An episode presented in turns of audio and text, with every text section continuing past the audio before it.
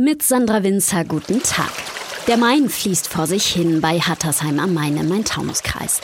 Andreas Flettner würde hier am allerliebsten eine Flusswasserwärmepumpe installieren. Er ist der Klimaschutzmanager der Stadt, die seit Juli offiziell zu den Klimakommunen Hessen gehört. Ein Bündnis von Städten, Gemeinden und Kreisen für den Klimaschutz.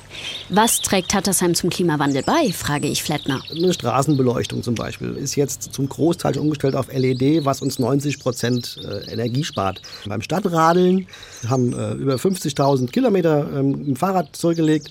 Und aus vielen kleinen Bausteinen werden einfach auch dann nachher große Sachen. Als Klimakommune musste die Stadt unter anderem ein eigenes Klimaschutzkonzept erstellen. Flettner setzt aktuell vor allem auf PV, also auf Photovoltaikanlagen. Am ehemaligen Sarotti-Gelände steht das neue Hattersheimer Stadtmuseum. Auf sein Flachdach von 270 Quadratmetern wird eine PV-Anlage kommen. Da kommen 66 Paneele drauf. Diese 66 Paneele liefern so viel Strom, dass sechs Haushalte, A4 Personen theoretisch damit versorgt werden könnten.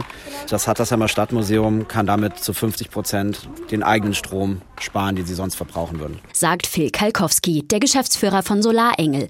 Die Firma plant und installiert Photovoltaik Photovoltaikanlagen. Kalkowski beobachtet, PV-Anlagen sind momentan das Thema in vielen hessischen Kommunen. Also die Städte sind jetzt auch bemüht, die Photovoltaikprogramme ein bisschen anzustoßen und auch viele Flächen, viele Freiflächen dementsprechend zu nutzen. Für den Klimaschutz stehen Klimaschutzmanager Andreas Flettner dieses Jahr 30.000 Euro zur Verfügung. Beim Thema PV legt die Stadt noch mal einen sechsstelligen Betrag obendrauf. Wir haben neben dem Stadtmuseum an sich eine Gastronomie, der eben auch kocht, der lüftet, der will vielleicht sogar eine Klimaanlage Anlage irgendwann da rein haben.